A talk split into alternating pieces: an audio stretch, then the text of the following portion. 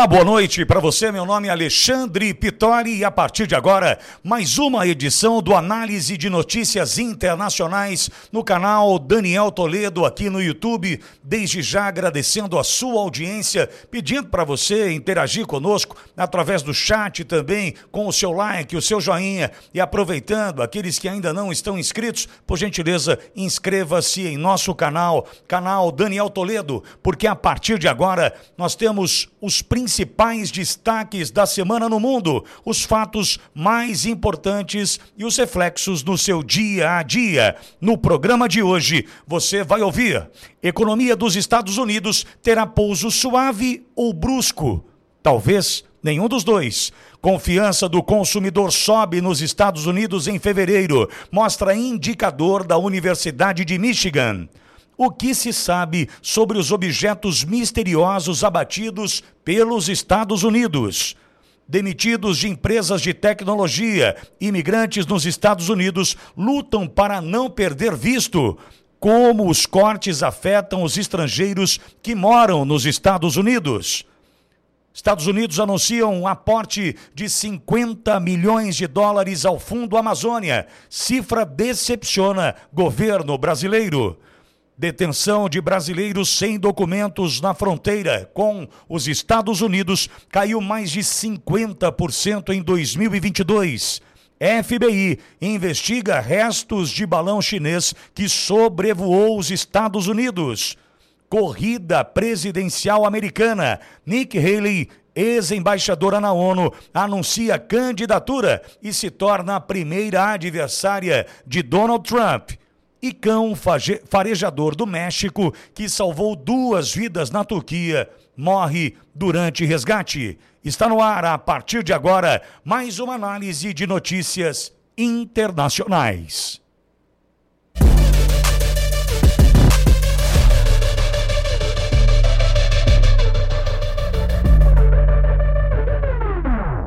Muito bem, para comentar conosco esta edição, professor de Geopolítica, Geografia, advogado especializado em ambi meio ambiente, Cláudio Cofre. Cláudio, boa noite, hoje remotamente conosco. Seja bem-vindo, Cláudio.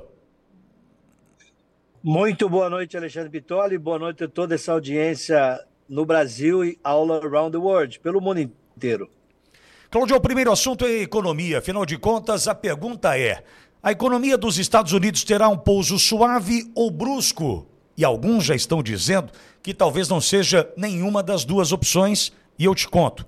Economistas passaram o ano discutindo sobre os aumentos e se os aumentos agressivos de juros promovidos pelo Federal Reserve, que é o Fed, o Banco Central americano, levariam a aquecida economia americana a ter um pouso brusco ou suave, ou seja, se a inflação cairia por meio de uma recessão dolorosa ou uma desaceleração mais suave do crescimento.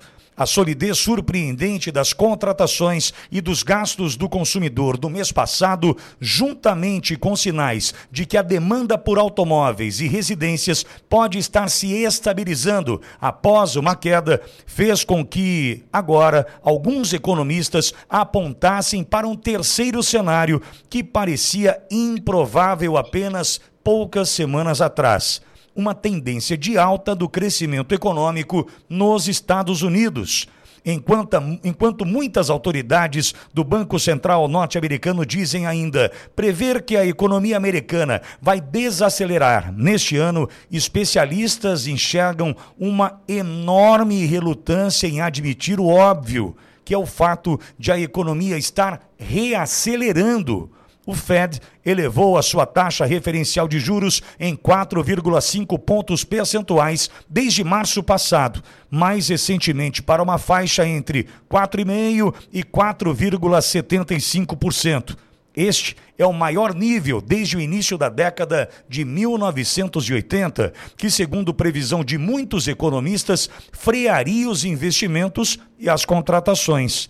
Mas Cláudio Cofani, as contratações estão em alta. Os empregadores americanos abriram robustas 517 mil novas vagas no último mês de janeiro e a taxa de desemprego caiu para 3,4%. Para o Fed, o receio é que as empresas consigam continuar repassando a alta dos preços aos clientes com o aumento da renda. A renda total de famílias americanas aumentou e com também o deslocamento dos gastos a partir dos produtos da direção dos serviços intensivos em uso de mão de obra. A demanda dos empregadores por trabalhadores poderá continuar subindo. Embora o crescimento dos salários tenha desacelerado, houve um aumento da média das horas trabalhadas, o que levou em 1,5% as folhas de pagamento semanais agregadas, que é um indicador da renda salarial de juristas e também da remuneração mensal do pessoal administrativo no mês passado em 8,5% nos últimos 12 meses. Economistas do Goldman Sachs disseram na semana passada que agora vem uma probabilidade, Cláudio, de 25% de ocorrer uma recessão nos próximos 12 meses, inferior à estimativa anterior, que era de 35%. O banco prevê que a inflação caia para 3% neste ano, com a taxa de desemprego exibindo uma alta modesta, para 4%, desde que a economia cresça ah, nesse ritmo inferior à tendência de longo prazo, que era de cerca de 2%. Então, Cláudio, um surto de crescimento poderá levar o Federal Reserve a elevar os juros mais do que o normal, tudo isso para fortalecer o desaceleramento da inflação para sua meta de 2%. Muitos economistas, sem dúvida, ainda preveem uma recessão.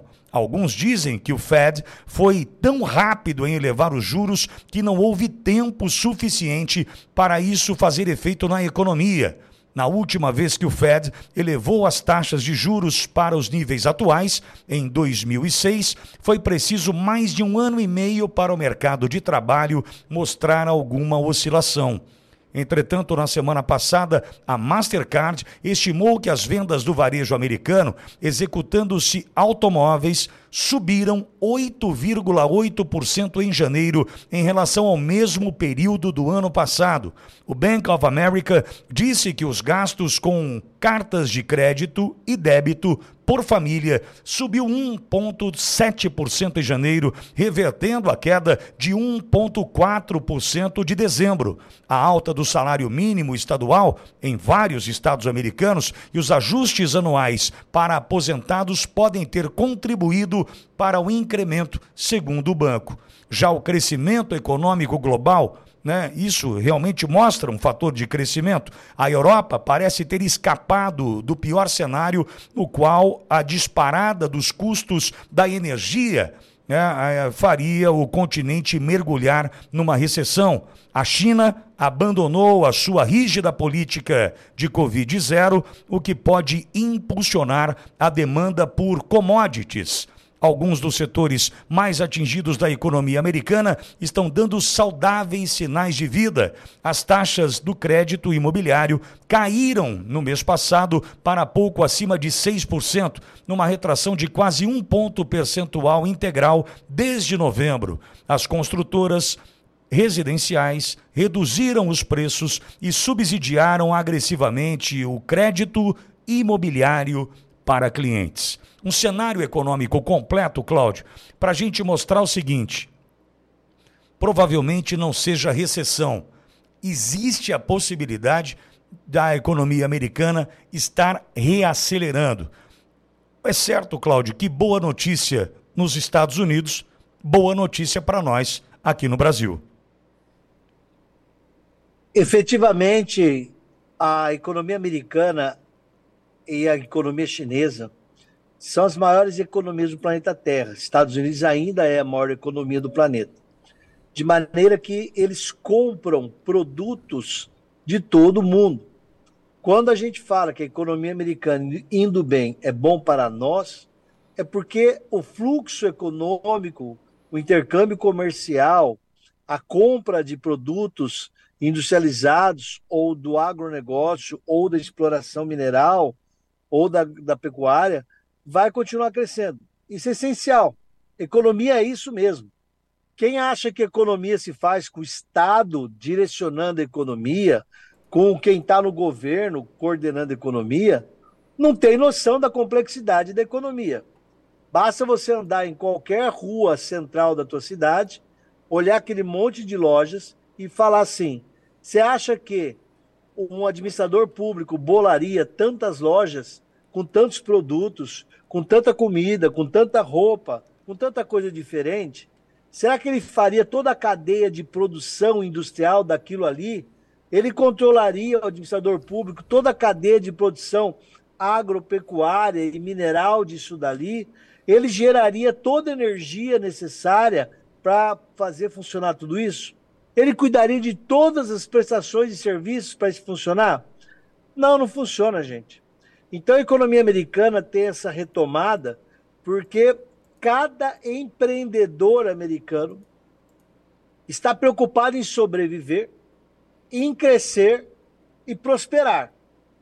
E à medida que ele vai vendo o cenário da economia apresentar sinais de perigo, sinais de problema, à medida que ele vai vendo essa taxa de juros que é mais alta dos últimos 40 anos, ele vai procurando alternativas de sobrevivência.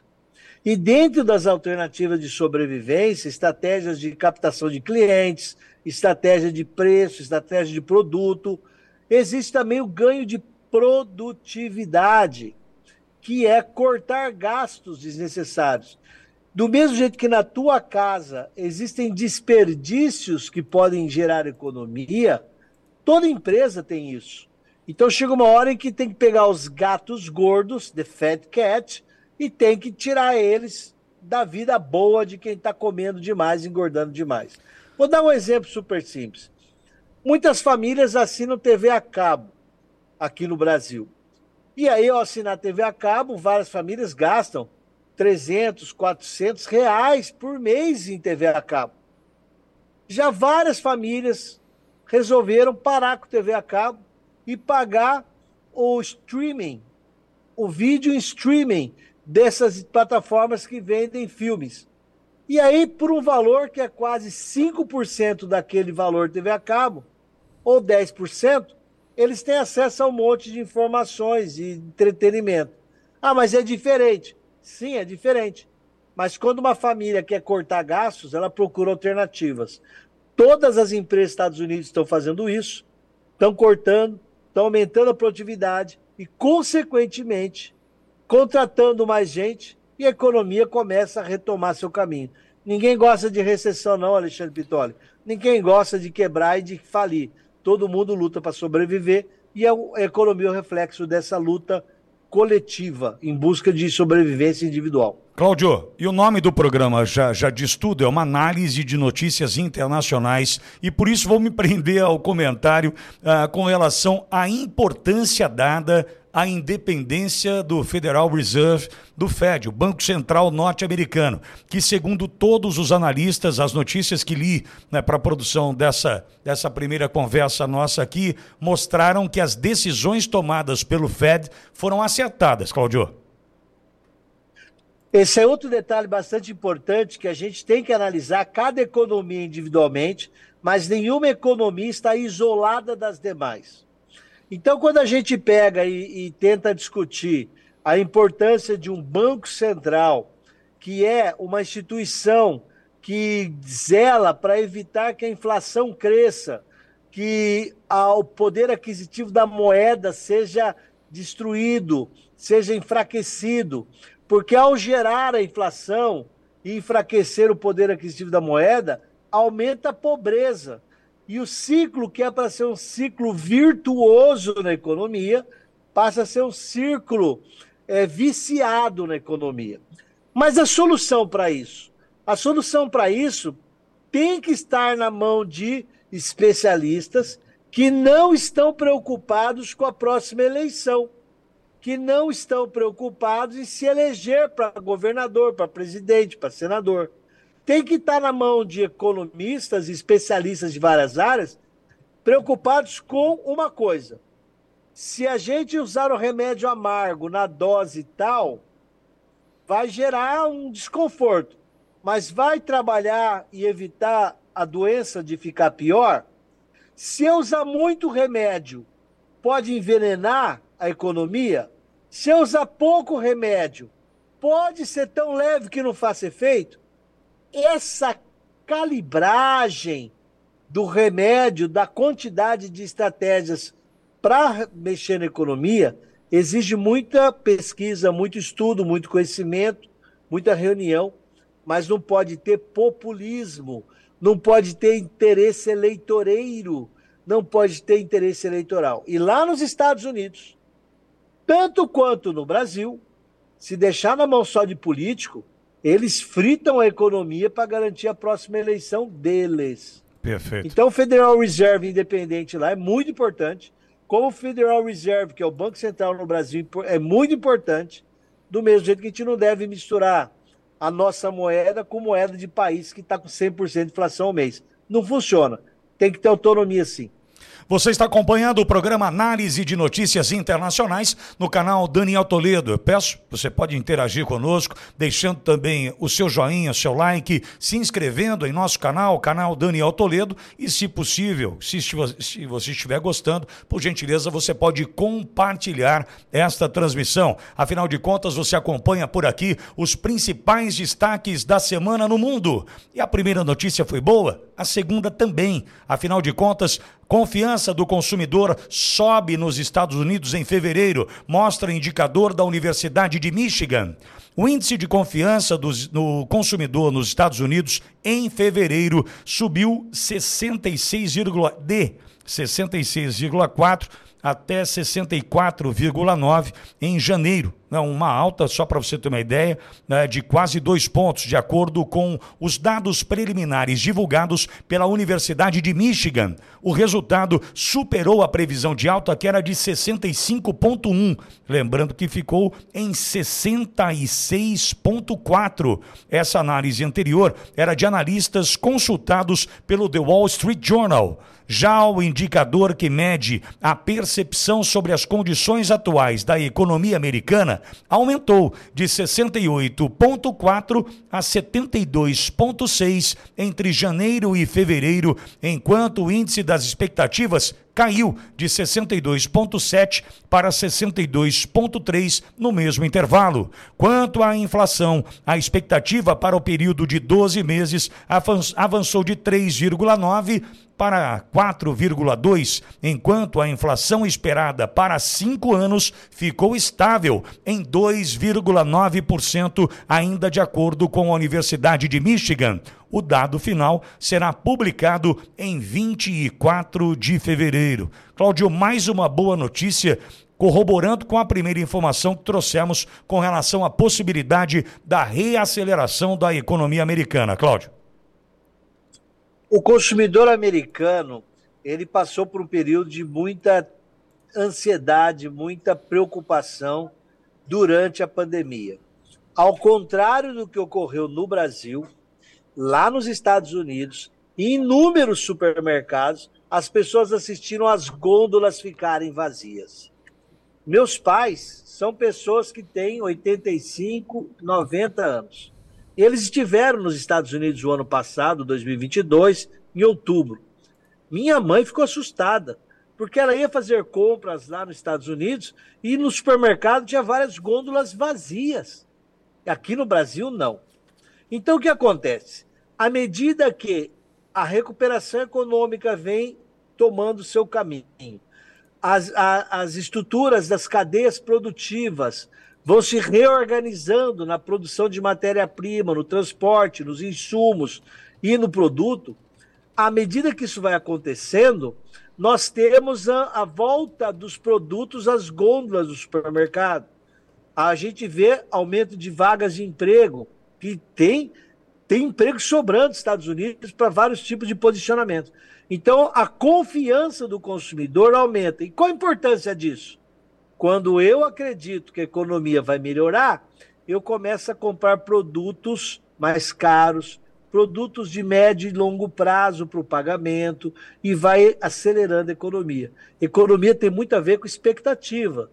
Se a, confiança do consumidor aumenta, a economia deslancha. é uma confiança. Isso é muito importante. O pessimismo, ao contrário, inibe despesa e vai encolhendo a economia. Sorte dos americanos e sorte de quem faz negócio com os americanos. E, Cláudio, lembrando que esse tipo de notícia que chega dos Estados Unidos, né, que vem de lá trazendo esse otimismo, ele ah, é o tipo de notícia que, quando a marola é ruim, a gente sente os impactos negativos aqui na economia.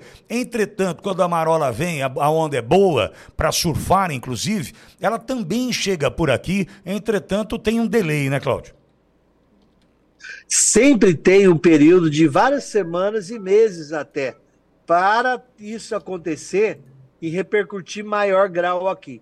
Então, esse delay, esse atraso é normal, porém chama atenção cada vez mais esse delay, esse atraso está diminuindo. Antes, a gente recebia impactos com 8, 9, 12 meses depois. Os impactos estão vindo mais rápidos. Alexandre Pitoli, você tem uma experiência de vida. Você lembra que músicas saíam no exterior, demoravam muito para aparecer aqui. A mesma coisa acontece com os fenômenos da economia, né? Cada vez mais rapidamente repercutem aqui para nós.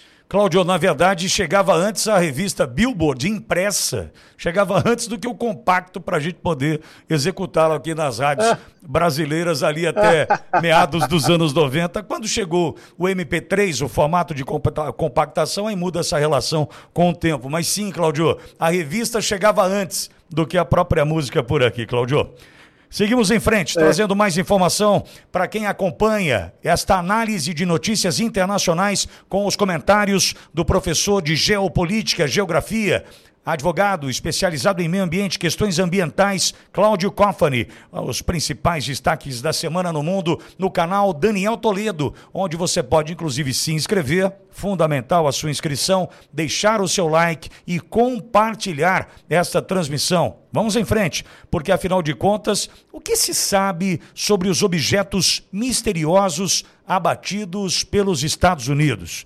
O abate de um enorme balão chinês na costa dos Estados Unidos, assim como de outros três objetos menores sobre o Alasca e o Canadá, levantaram preocupações de segurança na América do Norte e pioraram as já tensas relações com a China. Quais eram esses objetos? Os incidentes começaram no fim de janeiro, quando um enorme balão chinês que as autoridades de Washington descreveram como tendo propósitos de espionagem, cruzou por dias os céus dos Estados Unidos durante esses dias. Né, antes de ser abatido no dia 4 de fevereiro por um jato um F-22 na costa da Carolina do Sul. A China insistiu que o balão estava realizando apenas pesquisas meteorológicas. O Pentágono afirmou que o balão tinha uma gôndola do tamanho de três ônibus e pesava mais de uma tonelada, além de estar equipado com várias antenas e painéis solares gigantes, grandes o suficiente para alimentar vários sensores de coleta de informações. Na sexta-feira, caças americanos derrubaram outro objeto no norte do Alasca, segundo o Exército, acrescentando que estava dentro do espaço aéreo soberano e sobre as águas territoriais dos Estados Unidos. Este objeto carecia de qualquer sistema de propulsão ou controle, de acordo com as autoridades. No sábado, um caça F-22 americano, agindo sob ordens de Washington e do Canadá, abateu um objeto aerotransportado de alta altitude sobre o território de Yukon, no centro do Canadá, a cerca de 160 quilômetros da fronteira com os Estados Unidos, por considerar que representava uma ameaça à aviação civil. O Canadá o descreveu como um cilindro menor, menor que o primeiro balão abatido pelo exército americano. A ministra da Defesa canadense, Anita Anand, se recusou a especular se o objeto era de origem chinesa. O líder da maioria no Senado dos Estados Unidos, Chuck Schumer, que foi informado pelo governo Biden após o último incidente, disse no domingo que os dois últimos objetos provavelmente eram balões mas muito menores que o primeiro e que ambos estavam voando a uma altitude de 12.200 metros. Funcionários americanos, Cláudio, descreveram os dois novos objetos como do tamanho de um Fusca. E o que foi recuperado? equipes militares trabalhando com aviões, barcos e também mini submarinos estão percorrendo as águas rasas da Carolina do Sul. Imagens militares mostraram a recuperação de um grande pedaço do balão. O FBI assumiu a custódia dos restos do balão para análise. As operações também continuam no gelo marinho, perto ah, do Alasca onde foi abatido o objeto também no último final de semana. As condições climáticas do Ártico, incluindo vento frio, neve e luz diurna limitada, impactam as operações, disseram os militares. Equipes de recuperação, apoiadas por uma aeronave de patrulha canadense, uma CP-140, estão procurando restos do terceiro objeto no Yukon, informou a NAND, que é a secretária de Defesa canadense. O Pentágono observou que o FBI está trabalhando em estreita colaboração com a polícia canadense em busca pelos destroços do quarto objeto que foi abatido. Agora, qual era o propósito dos objetos? Cláudio, autoridades americanas dizem que as imagens do primeiro balão mostram que ele consistia em equipamentos de vigilância capaz de interceptar telecomunicações. O secretário de Defesa Lloyd Austin afirmou que sua missão era monitorar locais estratégicos no território dos Estados Unidos continental. Uma grave acusação. Michael Millan, ex-chefe do Estado-Maior Conjunto, sugeriu que a China ou alguns membros da sua liderança militar estavam intencionalmente tentando minar a visita planejada do secretário de Estado Anthony Blinken a Pequim. Os Estados Unidos sustentam que os balões faziam parte de uma frota que já percorreu os cinco continentes. Alguns analistas dizem que pode ser este o início de um grande esforço de vigilância chinês com o objetivo de examinar as capacidades militares estrangeiras em antecipação a possíveis tensões sobre Taiwan nos próximos anos. Agora, Cláudio, existe também ah, uma informação que chega em função de um ocorrido nos Estados Unidos de um acidente tóxico em Ohio que está sendo comparado a Chernobyl. E muitos estão dizendo que esta pode ser uma estratégia norte-americana para tentar esconder o que aconteceu no último dia 3 de fevereiro, Cláudio. Um trem que cruzava a divisa entre os estados norte-americanos de Ohio e Pensilvânia acabou se acidentando na ferrovia e descarrilando 150 vagões. O fato poderia ser rapidamente revertido ao recolher o veículo dos trilhos e realocar o trem. O problema, Cláudio, entretanto, partiu de 20 destes vagões que acabaram se soltando. Eles estavam carregados de galões de cloreto de vinila, estimado em quase 100 mil deles por alguns veículos ah, dos Estados Unidos. Cláudio, o problema é que este produto é altamente inflamável. O material explodiu espalhando fogo na região rural e levantando uma parede de fumaça preta por toda a composição atmosférica daquela área, obrigando uma, uma rápida evacuação de duas mil pessoas num raio de 1.600 quilômetros do acidente. A nuvem tóxica causada pelo material tem poderes letais contra o organismo humano e o contato com cloreto de vinila pode causar queimaduras graves e, em caso de inalação, sérios danos ao pulmão. As autoridades norte-americanas ainda não conseguem divulgar se existem vítimas nas casas próximas, visto ah, que concentraram em uma grande operação supervisionada pela Agência de Proteção Ambiental dos Estados Unidos esforços para liberar o restante da substância e conter as chamas ao longo dos três dias seguintes ao acidente. Muitos, Cláudio, estão dizendo que pode ser essa história de OVNI, objeto voador não identificado, a tentativa de se criar uma cortina de fumaça diante deste acidente, grave acidente ambiental. Claudio.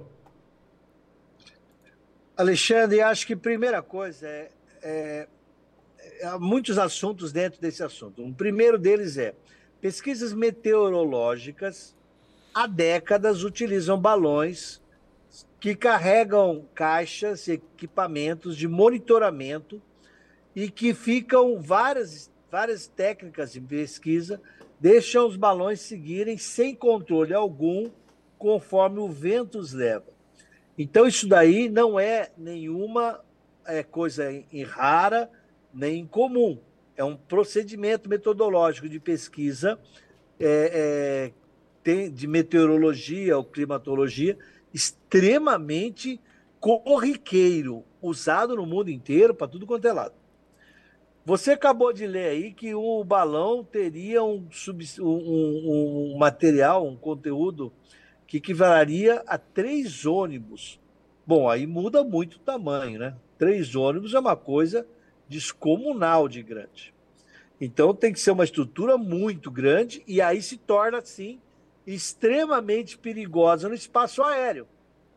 Qualquer um sabe que, por exemplo, em volta dos aeroportos, um dos maiores problemas é existe uma área chamada, em português, ASA, Área de Segurança Aeroportuária, que dentro dessa área, que chega a ser 20 quilômetros de um cone de 20 quilômetros do, do centro da pista, nessa área, várias atividades produtivas são proibidas se elas atraírem aves se elas atraírem é, é, animais que voam, urubus e outras aves.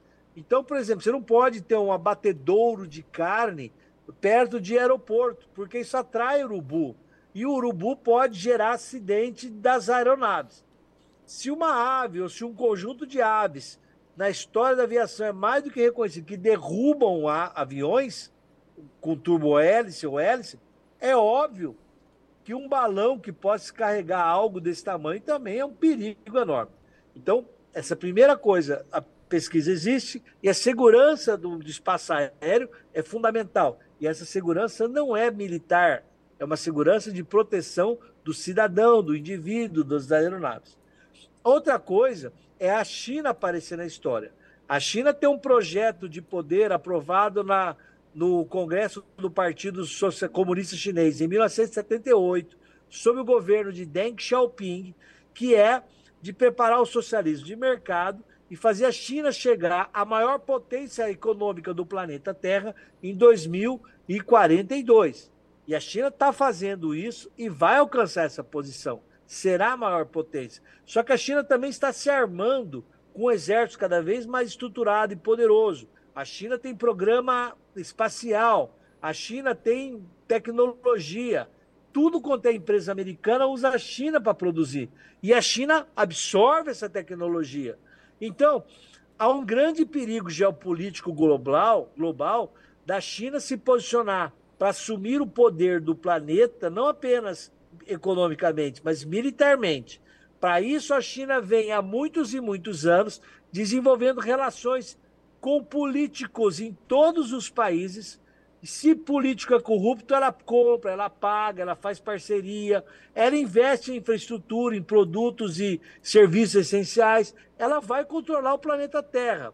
E os Estados Unidos, sob o governo Trump, tinham uma postura de confronto, de, de embate. Já no governo Biden, é outra postura.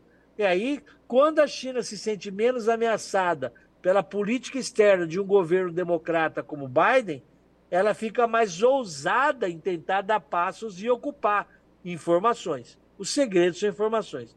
Então, isso tudo é impressionante, é possível sim. Mas o que finalizou na reportagem que você falou, Alexandre, é esse acidente, esse potencial acidente ambiental lá em Ohio, em Pensilvânia. É uma região densamente povoada, se ocorreu isso, com certeza, milhares de cidadãos têm, têm celular na mão, filmaram, gravaram e transmitiram. Tem que ter informação disso na internet, tem que ter um monte de gente denunciando vários desses é, cenas de acidente de trem, de parede de fumaça, de fogo, evacuação de duas mil pessoas. Tem que ter um monte de gente demonstrando isso. Em tempos de redes sociais, até agora, eu acho impossível barrar essa informação se ocorreu tudo desse jeito. Ainda mais questão ambiental, porque muitos ambientalistas no Brasil, nos Estados Unidos, na Europa, eles não estão nem aí para o governo de plantão, não. O problema ambiental eles divulgam, eles põem, e se você não tem só a, a, a internet, a, a web, você também tem a dark web, que é uma internet com menos possibilidade de rastreamento. Ou seja, se existe o problema ambiental, Alexandre Pitoli, nós também saberíamos muito mais. E a mídia não está falando tanto disso daí, não está expondo tanto isso daí, tá? Então, eu acho bem provável que o problema ambiental exista, mas não a ponto de criarem balões e essa história para enganar a população. Porque se o problema ambiental existir do jeito que estão falando, Alexandre, nenhum governo, nem lá, nem aqui, é irresponsável de esconder isso. Que se fizer isso, vai metade desse pessoal para cadeia. Crime ambiental nos Estados Unidos também é sério, tão sério quanto no Brasil. Só que lá a punição existe e aqui no Brasil a impunidade existe. Então vamos ver, Alexandre, vamos acompanhar. Perfeito. Você está acompanhando o programa Análise de Notícias Internacionais, canal Daniel Toledo aqui no YouTube, contando com a sua inscrição em nosso canal, seu joinha também para o nosso programa, interação através do chat e, em especial, peço que você compartilhe o nosso trabalho caso você esteja gostando. Né? Sempre às quartas-feiras, às seis da tarde, você tem essa análise por aqui. Demitidos de empresas de tecnologia, imigrantes nos Estados Unidos lutam para não perder o visto. Trabalhadores estrangeiros de empresas de tecnologia nos Estados Unidos, cujos vistos dependem do seu emprego, lutam para encontrar um trabalho para evitar saírem forçados e assim deixar o país mais de 150 mil empregos nos Estados Unidos desapareceram nos últimos meses, causando um golpe econômico no Vale do Silício não visto desde a bolha tecnológica que estourou por ali mesmo no início dos anos 2000. À medida que a enorme onda de demissões se espalha entre as empresas de tecnologia americanas, muitos daqueles que perderam seus empregos permanecem no país com o visto H1B ou outros que dependem de seus empregos. Congressistas da Califórnia escreveram uma carta ah, instando as autoridades de imigração dos Estados Unidos a pelo menos dobrarem o período de 60 dias que permite que trabalhadores estrangeiros portadores de vistos de trabalho consigam novos empregos. Sem um novo emprego em uma empresa que se responsabilize pelo visto, os demitidos terão que deixar os Estados Unidos. Ainda de acordo com as parlamentares californianas, os trabalhadores estrangeiros representam, só para você ter uma ideia, quase um quarto da força de trabalho no setor de ciência e tecnologia nos Estados Unidos. Funcionários de tecnologia muitas vezes, muitas vezes, aliás, se estabeleceram e começaram ali uma família nos Estados Unidos. A Fundação para Estudos da Índia e também a, a diáspora indiana publicou uma petição no portal change.org pedindo ao presidente americano Joe Biden que estendesse esse período de carência do visto por um ano, por motivos humanitários. A petição reuniu mais de 2.300 assinaturas desde a última quarta-feira. A preocupação também, Cláudio, é com a fuga de cérebros a economia americana está duramente, está sendo duramente atingida e será ainda mais se houver um êxodo de talentos tecnológicos imigrantes, argumentaram os defensores desta petição. Mais da metade das empresas de tecnologia multibilionárias foram fundadas por imigrantes. O Vale do Silício é o lar de diversos imigrantes da China, da Europa, da Índia e de muitos dos quais não apenas são funcionários, mas criadores de empregos com startups ou o capital de investimento. Talentos forçados a deixar os Estados Unidos, que no processo partem para sua, com suas famílias e os seus sonhos embora, vão se estabelecer em outro lugar e provavelmente não deverão voltar aos Estados Unidos. Dar ao talento imigrante uma chance de ficar pode aumentar um boom de novas empresas no ramo de da tecnologia, as conhecidas startups, já que alguns dos demitidos podem abrir suas próprias empresas ali mesmo, nos Estados Unidos. Entre as táticas usadas pelos recém-desempregados estão a mudança para visto de turista, que lhes dão ah, seis meses para encontrar trabalho ou então resolver essa burocracia. Embora as demissões nas gigantes de tecnologia como Alphabet, Amazon e Microsoft fazem manchetes, empresas menores também estão demitindo pessoas, afirmou a presidente da French Tech San Francisco. E aí, Cláudio, uma outra questão. Como os cortes afetam os estrangeiros por ali? Os brasileiros em especial. Além da ruptura nos planos de moradia e carreira, a falta de informação e de uma rede de apoio pode levar a decisões precipitadas e a descontinuidade desnecessária do plano de imigrar para o território americano. Para ter uma ideia, Cláudio, entre 2011 e 2020, de acordo com dados do Anuário de Estatísticas de Imigração, 2020 emitido pelo Departamento de Segurança Interna dos Estados Unidos, houve um aumento substancial do número de brasileiros que obtiveram visto de residência permanente legal nos Estados Unidos, também conhecido como Green Card. Nesse período, a média foi de 13.686 novos vistos por ano para brasileiros. O pico aconteceu no ano fiscal de 2019, com 19.825 vistos. Em 2020, 44,4% dos novos vistos para brasileiros foram fornecidos por meio de programas de investimento ou através de categorias de admissão relacionadas ao trabalho. O restante foi resultado de algum tipo de parentesco. Porém, Cláudio, se o imigrante está trabalhando nos Estados Unidos sem o green card e é demitido, ele provavelmente está em uma posição que precisa conseguir outro emprego. E aí a preocupação de muitos. Entretanto, há uma preocupação, Cláudio, dos norte-americanos em reter esses talentos por ali. Olha, a economia é assim, dinâmica, com, com fluxo e contrafluxo.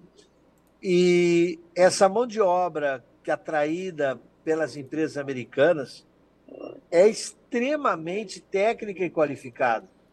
Ela tem conhecimentos e práticas operacionais das rotinas de empresa que você não encontra em vários lugares do mundo. Por um lado, se esse pessoal tem que ir embora, sorte do resto do mundo para onde eles vão, porque onde quer que eles cheguem, eles vão buscar se posicionar no mesmo setor. E vários vão virar empreendedores, vão montar negócios pelo mundo afora. E os Estados Unidos é quem vão perder isso daí. Por conta da pandemia, houve um êxodo de trabalhadores de baixo nível é, de qualificação profissional. Por causa disso, milhares de empresas nos Estados Unidos, restaurantes e outras empresas, estão com seríssimas dificuldades de ter equipe de gente para lavar prato, para limpar o chão, para arrumar mesa, para ser garçom. Isso é um problema sério de falta de mão de obra. O que você trouxe agora é que esse nível de, de problema subiu na qualidade técnica, que é essa mão de obra que sabe atuar nos setores de novas tecnologias. Isso daí é muito mais difícil de atrair de volta com essa qualidade. Então, os americanos e os estados e que têm necessidade, como você falou, fizeram abaixinados, subscreveram, as empresas do setor divulgam e demonstram, porque elas têm que zelar pela manutenção de um, de um cartel, um plantel de trabalhadores de potencial. É esse, essa busca eles vão ter que fazer nos Estados Unidos. A, a transformar-se no visto de turista é uma alternativa, pegar um visto de estudante é outra alternativa. Então, existem meios de fazer isso. Os Estados Unidos são uma sociedade onde o trabalho voluntário é muito forte, tão grande quanto no Brasil. Lá eles criam associações, criam entidades e elas rapidamente buscam oferecer soluções para esses problemas. As empresas interessadas vão patrocinar essas NGOs, Non-Governmental Organizations, essas, essas ONGs, para elas poderem prestar assistência. Várias empresas vão fazer isso, de outplacement, e vão fazer esse trabalho. Várias igrejas vão fazer esse trabalho. Então, o, o próprio cidadão brasileiro ou estrangeiro, o que ele não pode fazer é se deixar bater em depressão, em tristeza e, e abandono e se isolar do mundo. Ele tem que se manter é, é, é, em contato com as pessoas buscando soluções. Mas eu lembro o seguinte: quem entrou legalmente, trabalhando, e depois deixa de estar no, na condição prevista do status daquele visto, ele fica sem aquele visto, ele não se torna uma pessoa ilegal nos Estados Unidos. Ele se torna uma pessoa out of status, fora do status. Então a pessoa pode permanecer lá. São dezenas e centenas de milhares de pessoas que vivem assim nos Estados Unidos. Essas pessoas podem trabalhar num monte de situações, podem abrir empresas, podem recolher impostos, podem contratar empregados, podem fazer negócios e viver lá, fora do status. Então, embora sair do país é uma opção, para quem quer, porque os Estados Unidos também não é tão malvado assim para expulsar o pessoal. O que não pode é desobedecer lei e ser abordado, preso pela polícia. Quem tiver abordagem pela polícia pode, conforme o delito, pode ser que a polícia peça o documento de imigração dele. Não é a regra, hein? Quem pede documento de imigração é o pessoal que trabalha na área da imigração. A polícia normal, no geral, não pede isso, não. Pede um photo ID, pede uma CNH, um documento para saber se a pessoa é aquela lá. Então, não é o fim do mundo, mas é um período de transição que exige que essas pessoas procurem assessoria, procurem alternativas para poder permanecer no país. A economia vai recuperar, as vagas de, emprego vão voltar e todo mundo vai se estabilizar dá para sobreviver sim. Essa é a terra da oportunidade, de verdade. Cláudio, a gente tem um pouco mais de 10 minutos de programa e esse tema não poderia deixar de ouvir em função ah, de você ser um advogado ambientalista, especialista na área, reconhecido na área. Afinal de contas, os Estados Unidos anunciaram um aporte de 50 milhões ao Fundo Amazônia a cifra decepcionou o governo brasileiro. Após encontro entre Lula e Biden na última sexta-feira, dia 10, na Casa Branca, Estados Unidos anunciam um aporte de 50 milhões de dólares para o Fundo Amazônia, ação que visa cooperar com projetos de proteção e preservação da floresta brasileira. Trata-se da primeira contribuição feita pelos americanos ao fundo, que conta com cerca de 3 bilhões e 200 milhões de reais doados pela Alemanha e Noruega ao longo dos últimos 15 anos, aporte que foi congelado durante a gestão do presidente Jair Bolsonaro. A cifra oferecida pelos americanos foi definida como decepcionante pelos negociadores brasileiros, segundo apurou o jornal Folha de São Paulo. Por isso, o valor não foi citado no comunicado conjunto após a visita de Lula à Casa Branca. Por meio de sua assessoria, o Itamaraty, entretanto, disse que a oferta foi muito positiva e destacou que se tratou de um gesto unilateral dos americanos. Quero te ouvir, Cláudio. É, é um gesto unilateral dos americanos, porque os americanos entram com dinheiro, o Brasil entra com a Amazônia. E o fundo da Amazônia é para incentivar atividades de estudo, pesquisa, proteção da Amazônia. Há muito temor do quanto isso afeta a soberania nacional a curto, médio e longo prazo. Há muito temor. Por que, que há muito temor? Porque nos Estados Unidos eles também têm medo disso. Eles não deixam o pessoal ficar fazendo um fundo ártico, um fundo do Alasca, ou um fundo do Everglades, ou um fundo da Rock Mountains. Eles não deixam. O mundo não gosta quando estrangeiros entram na sua casa para fuçar no teu, ter, teu quintal. O Brasil ele tem uma política desse tipo ali pela, pelo governo PT. O Lula adotou um novo discurso mais participativo. Ele fala em compartilhar a Amazônia, compartilhar a pesquisa, compartilhar tudo isso. O que os Estados Unidos faz, 50 milhões de dólares, é realmente um dinheirinho de pinga. É pouca coisa para tudo que eles podem, para tudo que eles são, para tudo que eles querem. Ô, Cláudio. Mas então... é um gesto unilateral, né? Cláudio, então deixa eu te contar, porque em nota, o Ministério do Meio Ambiente brasileiro, que teve a ministra Marina Silva na comitiva que visitou Joe Biden, em nota o Ministério disse que mais importante do que o valor repassado, Cláudio, é o engajamento dos Estados Unidos no Fundo Amazônia, o que pode estimular o ingresso de outros países do G7 neste projeto. A expectativa é que o governo americano destine outro aporte de mesmo valor ou ainda maior durante a visita de John Kerry, enviado especial para o clima, ao Brasil no fim de fevereiro. Cláudio. É possível, porque o planeta tem interesse na Amazônia por causa da, da biotecnologia da biodiversidade, que é a fonte de informações genéticas e informações bioquímicas que vão revolucionar o planeta Terra. Hoje, quase um terço dos remédios do planeta Terra utiliza, utilizam princípios ativos oriundos das florestas tropicais. Então, essa biodiversidade, esse conteúdo genético, vai salvar o planeta, não tem a menor dúvida disso. E eles têm muito interesse. Alguns anos atrás houve um escândalo famoso em que uma empresa japonesa ela patenteou e o açaí, o código do açaí. E ela queria que só ela fosse dona do açaí no planeta Terra. Esse açaí que é nativo da nossa floresta. Esse é um problema sério chamado biopirataria, pirataria genética. Isso é muito importante.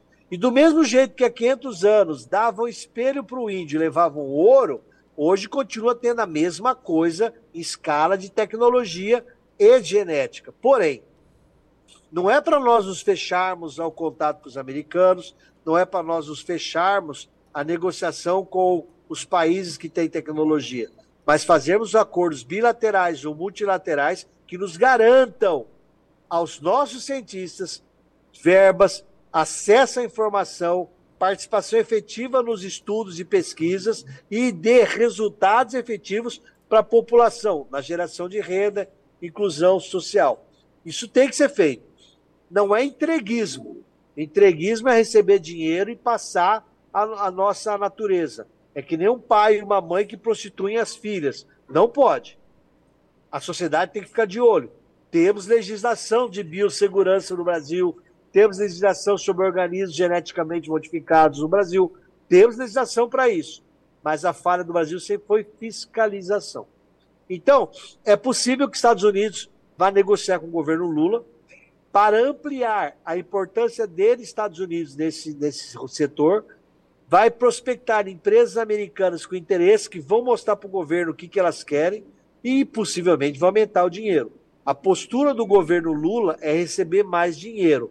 A postura do mundo é ter aumentar a sua importância e sua influência. O dinheiro é só moeda de troca, mas a influência vai aumentar sim, Alexandre Pitoli. E se quiser, a China também põe um monte de dinheiro. Estados Unidos põe 50 milhões, a China vem e põe 400 milhões na hora.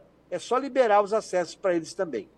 Uma última informação, ah, você acompanha o programa Análise de Notícias Internacionais aqui pelo canal Daniel Toledo, pedindo né, para você se inscrever em nosso canal, deixar também o seu like, interagir através do chat e compartilhar a nossa transmissão, porque aqui você acompanha os principais destaques da semana do mundo. Detenção de brasileiros sem documentos na fronteira dos Estados Unidos caiu mais de 50% ao longo do ano de 2022 na contramão das estatísticas gerais que mostram um considerável crescimento no número de imigrantes presos na fronteira com os Estados Unidos em 2022, a quantidade de brasileiros interceptados na travessia ilegal diminuiu. Segundo dados da, do US Custom and Border Protection, 37.400 cidadãos do Brasil foram detidos da metade do total registrados em 2021, quando foram ali interceptados 80.600 uh, eh, brasileiros, pessoas ali abordadas, sem documentos. O número inclui famílias, adultos sozinhos e menores desacompanhados. A queda também foi observada entre indivíduos da Guatemala, Honduras, El Salvador e Equador. O México, por sua vez, segue sendo campeão do envio de pessoas sem documentação para a fronteira, seguido de Cuba, Nicarágua e Venezuela. Olha aí, Cuba, Nicarágua e Venezuela. De janeiro a dezembro do ano passado, foram mais de 3 milhões de prisões no total, um aumento de 33% em relação aos 2 milhões e 700 mil do ano anterior. Os dados incluem tantos casos de imigrantes que foram capturados e expulsos imediatamente por meio da medida Título 42, quanto os encaminhados a centros de custódias do ICE para aguardar o processo de asilo. Um levantamento feito pelo canal NBC News descobriu que cerca de 600 mil imigrantes que cruzaram a fronteira dos Estados Unidos desde março de 2021 até agora foram libertados em território americano sem receber. Ah, nenhum apoio, documento que o instruísse, enfim, e o que é considerado um verdadeiro abandono por algumas autoridades e a imprensa do país. Uma boa notícia, Cláudio, com relação aos brasileiros na contramão, menos presos e detidos e interceptados entrando ilegalmente nos Estados Unidos. Cláudio. Um dos fatores que se aponta a isso, Alexandre Pitoli, é que o Brasil, nos últimos dois anos, ele fez um, um crescimento em V. A pandemia diminuiu o crescimento econômico, gerou pressão inflacionária, gerou problema de emprego, porque as pessoas ficavam, principalmente a economia informal, as pessoas não podiam circular nas ruas e um monte de gente da economia informal não podia trabalhar. Porém, quando a, a, a, vacinação, quando as medidas sanitárias começaram a ter efeitos e a pandemia, pela própria chamada efeito manada, começou a diminuir a mortalidade, as pessoas começaram a voltar a sair nas ruas. E a economia brasileira se recuperou em V, rapidamente. Foi um salto. Isso gerou muito emprego, muita oportunidade. Tanto que, quando o governo que saiu, o governo Bolsonaro, assumiu, tinha 14 milhões e 500 mil desempregados no Brasil. Com a pandemia, quando ele acabou o governo dele, tinha só 8 milhões e 500 mil desempregados no Brasil. Poucas vezes na história teve tanta gente com emprego registrado no Brasil.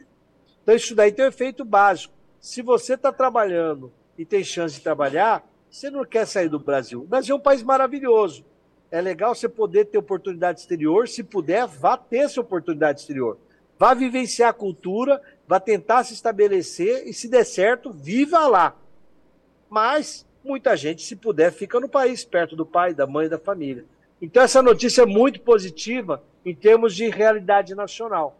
Mas você viu que no total é muita gente presa lá em 3 milhões de pessoas. É inacreditável o número de pessoas que procuram uma vida melhor num país com economia liberal, agressiva mas que paga um bom salário, que é o que interessa no final de cada semana ou de cada mês. É isso, né, Alexandre? Uma boa notícia. Bom, e para terminar, uma homenagem a um herói. Um cão farejador que participava dos trabalhos de resgate na Turquia morreu ao ser atingido por escombros quando tentava encontrar sobreviventes. Proteu, um pastor alemão, era um dos dez cães da Força Armada, das Forças Armadas mexicanas que haviam sido enviados a diferentes cidades na Turquia com o grupo de militares do México. Segundo a imprensa local, o cão Proteu foi responsável por identificar duas vítimas que foram retiradas com vida dos escombros. Mas ele próprio não teve a mesma sorte. Segundo o Ministério da Defesa mexicano, Proteu estava na cidade de Adiman quando foi atingido por partes de um edifício que desmoronou enquanto ele percorria o local. Segundo a pasta, Proteu chegou a ser resgatado com vida e tratado por veterinários locais, mas não resistiu aos ferimentos. O acidente ocorreu no último domingo, dia 12. Nesta terça-feira, dia 14, Proteu ganhou uma cerimônia de homenagem na Turquia, realizada por militares e integrantes de organizações de ajuda humanitária do México que estão no país. Os outros nove cães farejadores enviados pelo México para ajudar no resgate também participaram do evento. Pelas redes sociais, o Ministério da Defesa mexicano publicou um vídeo do treinador de Proteu que, emocionado, agradeceu ao amigo. O México é um dos mais de 70 países que enviaram equipes de resgate à região da Turquia para ajudar na busca por sobreviventes. Cláudio, mais uma vez, muito obrigado por estar conosco. Comentários fundamentais para que a gente entenda a geopolítica durante esta análise de notícias internacionais. Até a próxima, Cláudio. Até a próxima, Alexandre Pitoli. A notícia do Proteus nos faz lembrar a, que temos que sim ter muito pesar e orar pelas dezenas de milhares de pessoas que faleceram, por famílias. É uma situação indescritível de dor para uma sociedade. E então, além do Proteus, que estava lá com milhares, todas as pessoas faleceram, 30 mil pessoas, que Deus receba a alma de cada um e que a gente se valorize a vida que tem, com todos os desafios que nós temos, né, Alexandre? A gente não sabe o dia de amanhã se ele vai chegar para nós.